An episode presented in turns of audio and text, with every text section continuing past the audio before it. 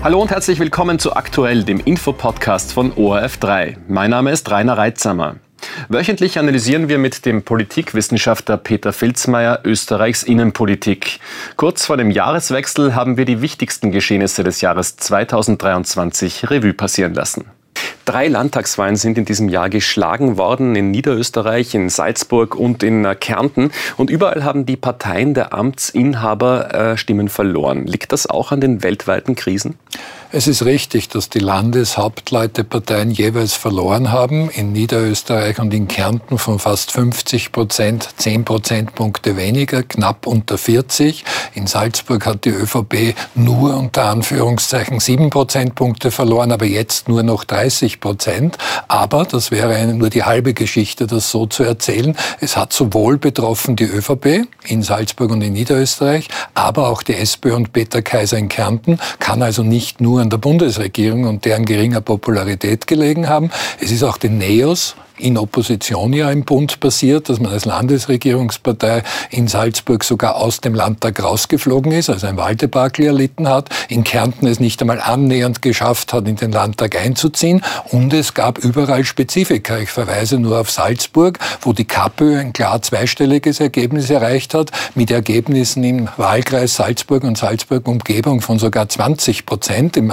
Sprengeln deutlich mehr, was, wenn ich jetzt auch einen Ausblick machen kann, für die nächste Wahl rein zeitlich? Nein, das ist nicht die Europawahl, das ist die Gemeinderats- und Bürgermeisterwahl in Salzburg, der KPÖ sogar Chancen auf den Bürgermeistersessel einräumt.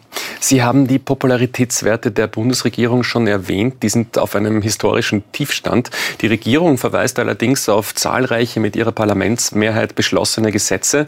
Wie ist denn die Stimmung in der Koalition zu Jahreswechsel und wann wählen wir? Weder die Politikwissenschaft noch die Rechtswissenschaft zählen einfach, wie viele Gesetze wurden beschlossen. Das wäre inhaltlich relativ eine wertlose Zahl, die am Ende herauskommt. In den USA gibt es hier den Begriff Major Legislation, was erst mit Hauptgesetzgebung natürlich falsch übersetzt wäre, aber gemeint sind Schlüsselgesetze. Und da ist es zu billig, die Regierung zu kritisieren. Es wäre gar nichts beschlossen worden, auch wenn wir, und die Auswirkungen zeigen sich heuer, die letzten paar Jahre zurückblicken. Es wurde zum Beispiel die kalte Progression abgeschafft, unbestritten eine Errungenschaft dieser Regierung, das verhindert, dass ich bei zwei Gehaltserhöhungen in die nächsthöhere Steuerstufe purzle und dann wird diese Gehaltserhöhung wieder sozusagen aufgefressen. Das haben wir positiv gemerkt, gerade jetzt bei Gehaltserhöhungen, ja, die in den Kollektivvertragsverhandlungen beschlossen wurden. Es gab auch mehr Transparenz im Parteiengesetz schon 2022 und es wurde spät, aber doch noch das Informationsfreiheitsgesetz auf Schiene gebracht mit Kompromissen Kompromissen, aber dass doch die Bürgerinnen und Bürger mehr Möglichkeiten haben zu erfahren, was der Staat mit ihrem Geld, dem Steuergeld eigentlich macht. Auf der Sollseite der Regierung, wo nicht viel passiert ist, ist das beim Krisenmanagement und der Krisenkommunikation von Corona über die Folgen des russischen Angriffskriegs in der Ukraine bis hin natürlich insbesondere zur Teuerung man als Lösung schon gar nichts anzubieten hatte. Das wäre auch von einem Kleinstaat wie Österreich vermessen gewesen. Aber nur die Eindämmung der Folgen doch vielleicht nur mit beschränktem Erfolg war. Und das wird der Regierung auch vorgeworfen. Ein ehemaliger Bundeskanzler der ÖVP muss sich aktuell vor Gericht verantworten, Sebastian Kurz. Die Partei hat ihn lange nicht losgelassen oder er sie, je nachdem, wie man es betrachtet. Aber wird er mittlerweile zur Hypothek für ÖVP? Wird er vielleicht auch zur Belastung für das kommende Wahljahr 2024? Ich könnte es mir jetzt als Analytiker ganz einfach machen und nur kurz antworten. Das hängt davon ab, ob er freigesprochen wird oder verurteilt wird. Aber in allen Verfahren gegen Sebastian Kurz, aktuell schon vor Gericht bei der parlamentarischen Zeugenaussage, aber auch beim sogenannten Beinschabdul, also ob Kurz als Bestimmungstäter involviert war, dass im Finanzministerium sehr seltsame, fachfremde Umfragen beauftragt wurden, eben an die Meinungsforscherin Sabine Beinschab, da ist ein rechtskräftiges Urteil, sei es jetzt frei Freispruch, wenn überhaupt angeklagt wird, oder Verurteilung durch die Berufungsinstanzen bis zur Nationalratswahl 2024 nicht zu erwarten.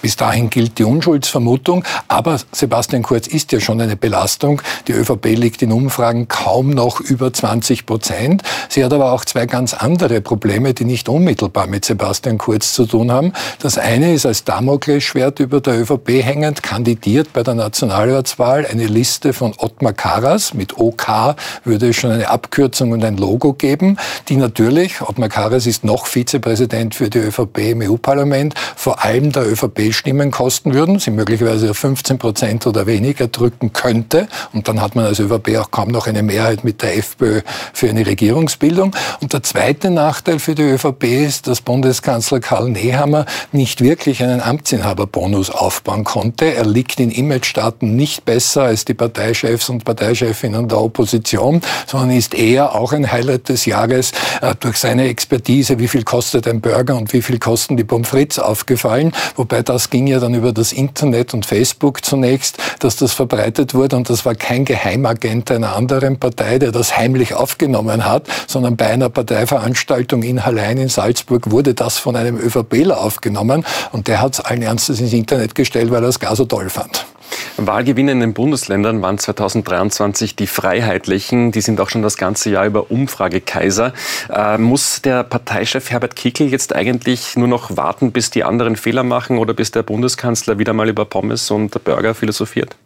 Kurioserweise nach Ibiza-Video, Heinz-Christian Straches Abgang, dann dem Obmannwechsel von Hofer zu Kickel, ist tatsächlich die FPÖ die Partei, die am geschlossensten ist und die am geeintesten auftritt. Aber ganz so einfach ist die Sache nicht. Einerseits profitiert ja die FPÖ, dass sie und ihren Anhängern sehr viele haben, die einen sozialen Abstieg erlebt haben oder zumindest befürchten. Und interessanterweise gibt es da das Kurzzeitgedächtnis. Also die FPÖ gebärdet sich da als Oppositionspartei, obwohl sie ja zuletzt mit dem Innenminister Kickel von 2017 bis 2019 selbst regiert hat. Und es entsteht ein Paradoxon. Die FPÖ muss hoffen, dass es möglichst vielen, Stichwort Abstiegsgefährdung, möglichst schlecht geht in Österreich.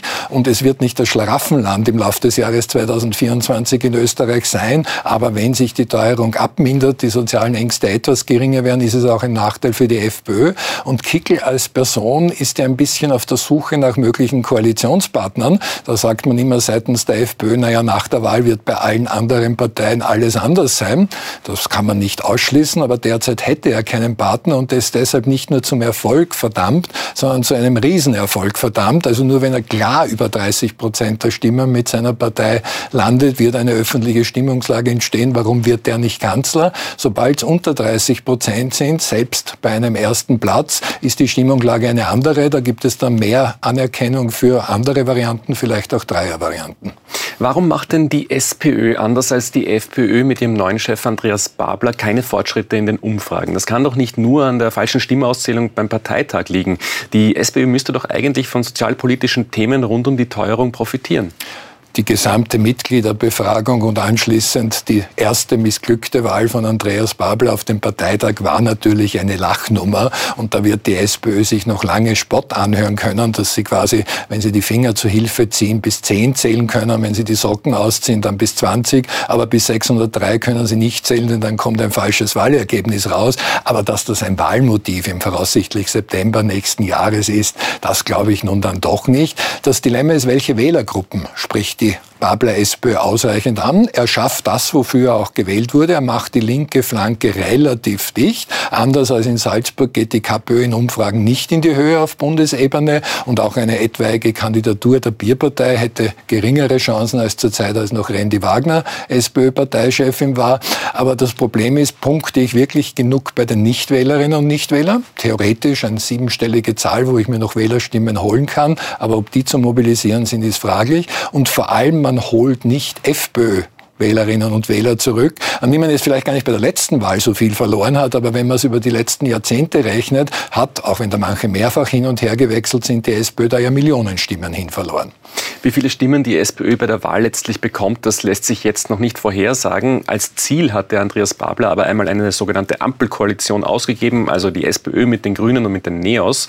Wie realistisch ist denn so eine Zusammenarbeit jetzt einerseits inhaltlich, aber auch wenn man sich die Umfragewerte der Grünen und der Neos ansieht? Farblich wäre sie eine Dirndl-Koalition, weil die Farbe der Neos rosa ist und das ist nicht die gleiche Farbkombination wie in Deutschland. Es ist genauso schlicht und einfach Hanebüchener Unsinn, dass es linke Mehrheit zu sehen und zu analysieren, denn die Neos sind wirtschaftsliberal und Wirtschaftsliberalismus ist klar rechts und damit sind auch die Diskussionen, die man gerade medial oft hört, gibt es eine linke Mehrheit in Österreich, hat es auf Bundesebene bei Wahlen von Parteien seit den 70er Jahren, damals absolute Mehrheit Kreiskes nicht gegeben. Nur die Neos sind eben nicht links. Es gab ein Umfragehoch dieser drei Parteien mit einer gemeinsamen Mehrheit im Jahr 2022. Dann, vor allem aufgrund der Schwierigkeiten in der SPÖ mit sich selber, ist man gesunken. Derzeit ist diese Mehrheit nicht in Sicht, aber sie ist nicht ganz auszuschließen. Nur muss man sich dann auch für eine Koalition einigen. Und bei jeder Frage mehr oder weniger Staat sind sich Grüne und Neos an sich einmal uneins.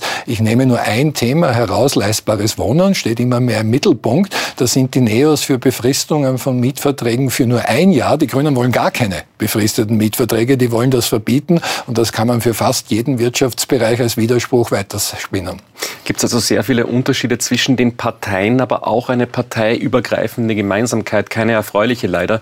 Das Vertrauen in die Politik und teilweise auch in die Demokratie, das ist teilweise sehr, sehr ähm, niedrig derzeit. Sollte uns das Sorgen bereiten? Ja, das tut es und es macht auch mir Sorgen. Einerseits ist die Demokratie-Skepsis gegen Ende dieses Jahres oder ab Jahresmitte wieder etwas geringer geworden. Der Tendenz, die das aufzeigt, sind auch die Erhebungen des Eurobarometers, also eine halbjährliche Großstudie mit über 20.000 Interviews. Aber etwas besser geworden, ändert ja noch nichts an den nackten Zahlen. Wir haben zum Beispiel in Österreich eine Mehrheit, die sagt, im Parlament, im Nationalrat, also unserer Volksvertretung, werden die Meinungen und Anliegen der Österreicherinnen und Österreicher nicht wiedergespiegelt. Wir haben bis zu zwei Drittel, die meinen, Parteien wollen nur unsere Wähler stimmen, aber wirklich um unsere Anliegen kümmern sie sich dann doch nicht. Und wir haben nur ein Drittel etwa, vielleicht sogar etwas weniger, die sagen, Demokratie ist bei allen Schwächen, die sie möglicherweise hat, immer noch mit Abstand die beste Staats- und Regierungsform. Und wenn das äh,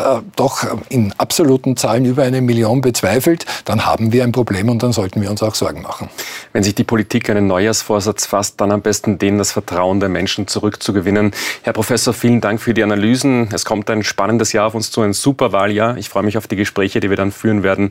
Bis dahin, alles Gute Ihnen. Ich bedanke mich und alle saisonüblichen Wünsche an alle Zuseherinnen. Vielen Dank.